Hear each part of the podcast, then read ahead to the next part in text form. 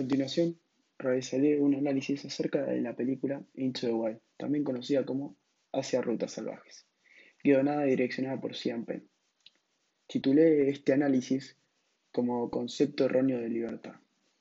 Utilizaré como marco teórico los conceptos que Locke tiene para luego encontrar varias similitudes entre la película y las ideologías que Locke nos plantea.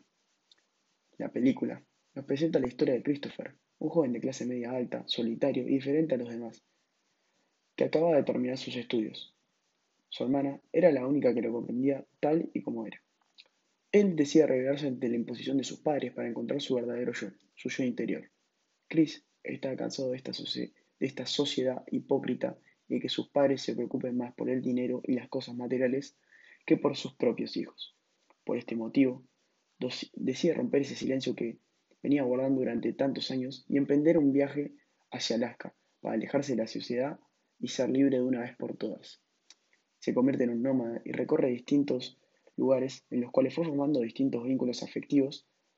A pesar de ello, él no quería encariñarse con ninguna de estas personas, ya que no quería descarrilarse de su único objetivo, llegar a Alaska. Una vez allí comenzó a vivir de la naturaleza, sin teléfonos, sin dinero o tarjetas de crédito, viviendo únicamente lo que cazaba o recolectaba. En ello, se da cuenta de que estaba siendo libre, sin responsabilidades, sin nadie que le diga qué hacer que era lo que él buscaba. En el comienzo de la historia ya se pueden ver varias similitudes con los conceptos que Locke nos propone. Uno de ellos es aquello que, es aquello que Locke planteaba acerca de que la libertad o el hombre libre era aquel con libertad para ordenar sus acciones y disponer de personas o bienes como se le plazca, dentro de la ley natural, sin necesidad de depender de otro hombre. Este concepto, el cual plantea Locke, podemos relacionarlo con aquello que Christopher quería, que era independizarse de sus padres irse lejos de la sociedad en la cual, en la cual vivía, como dijimos anteriormente, que la cual él consideraba materialista e hipócrita. En la cita podemos ver eh, las palabras que Locke utilizó para plantear esta ideología. Eh, bueno, este fragmento lo saqué del, texto llamado capítulo 2 del estado de naturaleza. Estas fueron las palabras que Locke utilizó. Para, para entender rectamente el poder político y derivarlo de su origen, Debemos considerar en qué estado se naturalmente los hombres, todos, que no es otro que el de perfecta libertad para ordenar sus acciones y disponer de sus personas y bienes como lo tuvieran a bien dentro de los límites de la ley natural, sin pedir permiso o depender de la voluntad de, otro hombre alguno. Otro concepto planteado por Locke, el cual, puede relacionar con la el cual se puede relacionar con la película, es aquello que él decía sobre la sociedad, sobre que la sociedad nos impide ser libres. Él planteaba que sucedía esto ya que en las sociedades existen individuos con más poder que otros y hay ciertas reglas impuestas por la sociedad las cuales tenemos que cumplir. Y esto nos aleja completamente de todo lo que es natural. En este caso, Chris se ve sometido a las reglas de su sociedad y a las reglas impuestas por sus padres.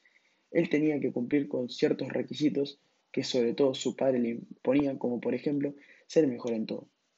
Aquí podemos ver uno de los requisitos que su padre le imponía eh, y que Chris tenía que cumplir para satisfacer eh, a su padre. Eh, y, y, también podemos ver una clara superioridad que su padre tenía por sobre Chris. en la siguiente cita podemos ver las palabras utilizadas por Locke para explicar esto. Estado, también de igualdad, en que todo poder y jurisdicción es recíproco, sin que alguno competa más que al otro, no habiendo nada más evidente que el hecho de que criaturas de la misma especie y rango eventualmente nacidas de todas idénticas ventajas de la naturaleza y al liso de las mismas facultades, deberían asimismo ser iguales cada una entre todas las demás. En el final de la historia, Chris se da cuenta que ser libre era ser feliz, pero esa felicidad no tenía sentido a menos que pudiese ser compartida con otro individuo.